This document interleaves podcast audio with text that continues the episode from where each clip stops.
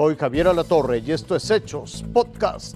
Una persecución de película de un tráiler en las calles de Ciudad Neza y la Ciudad de México. Polémica en Zapopan porque pondrán multas a los padres de los niños que jueguen cascaritas en la calle. 50 muertos por la bomba invernal en Estados Unidos. Como si se tratara de una película, policías persiguieron un tráiler desde el municipio de Nezahualcóyotl, en el Estado de México, hasta la calzada de Tlalpan, en la capital del país.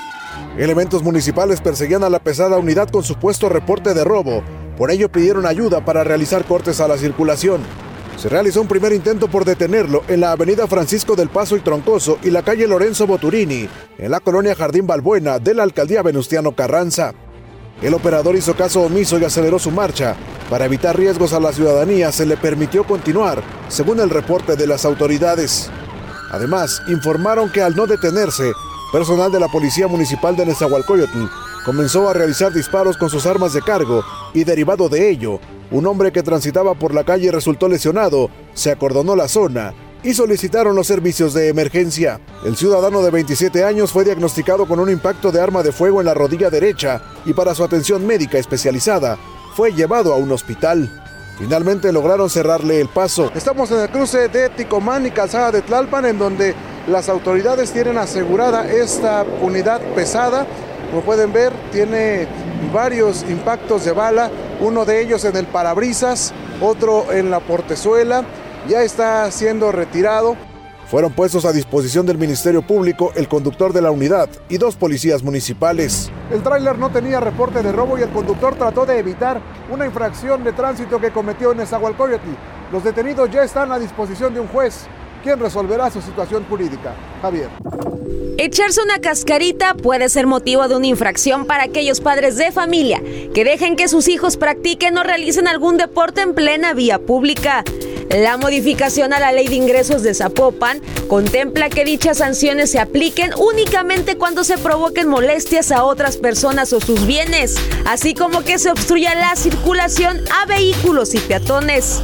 La medida divide la opinión de padres de familia, pues algunos piensan que con esto los menores estarán más seguros y no se expondrán a los peligros de la calle. Es peligroso porque los pueden atropellar, es irresponsable y no es, la, no es el lugar para hacerlo. Por un lado, a lo mejor es prevención porque es cuidar a los niños por la calle, por los autos, todo eso. En nuestro tiempo de chicos, de niños, pues, jugábamos en la escuela, fuera de la escuela, en la calle.